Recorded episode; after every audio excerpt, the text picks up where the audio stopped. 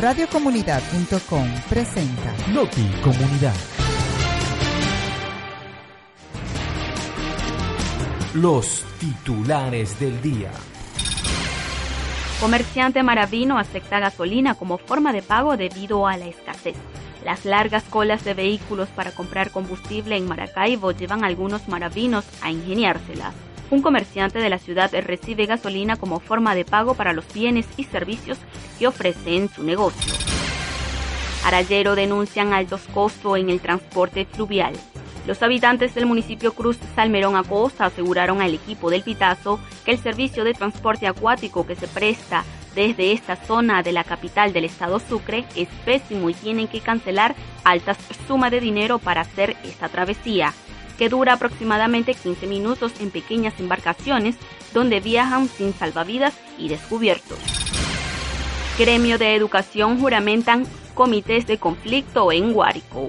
Delegados sindicales de la Federación de Maestros, Colegios de Profesores de Venezuela y Colegio de Licenciados de Venezuela realizan visitas a instituciones educativas en el municipio Leonardo Infante, con el objetivo de conformar los comités de conflicto para defender a los trabajadores del Ministerio de Educación y mantener informado a los docentes de las diferentes escuelas de Valle de la Pascua, Estado Guárico.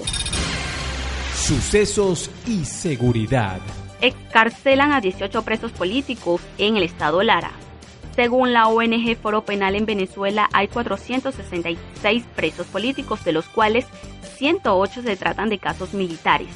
El director de la organización no gubernamental de Foro Penal, Alfredo Romero, informó a través de su cuenta en Twitter acerca de la excarcelación de 18 presos políticos, detenidos desde julio por protestar por falta de gas doméstico en el estado Lara. La buena noticia. Provea lanzará libro y disco del punk en Venezuela durante el festival Nuevas Bandas.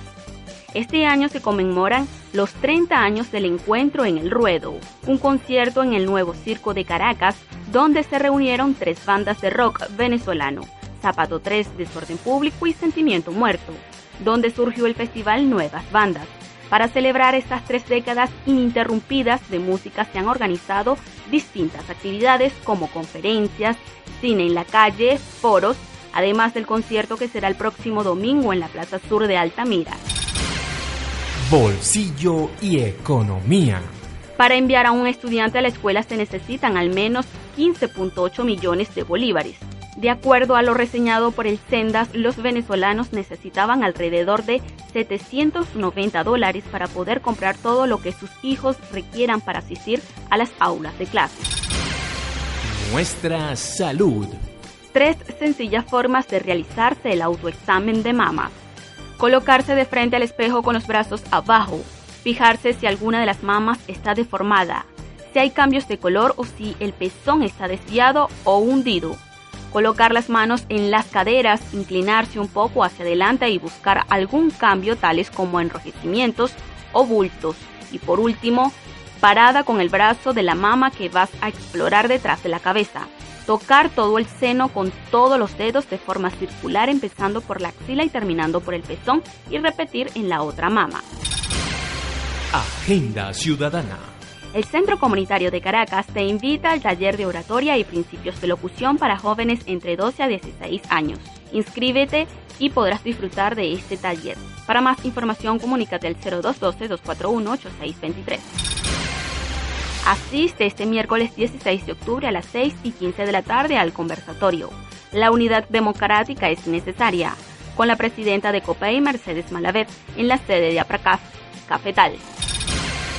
En la edición y montaje, Rafael Cedeño. En las voces, Tony Coco. Quien habla para ustedes, Norangelis Cano. Una producción para Radio Comunidad y Radio Fe y Alegría. Síguenos, arroba Radio Piso Comunidad.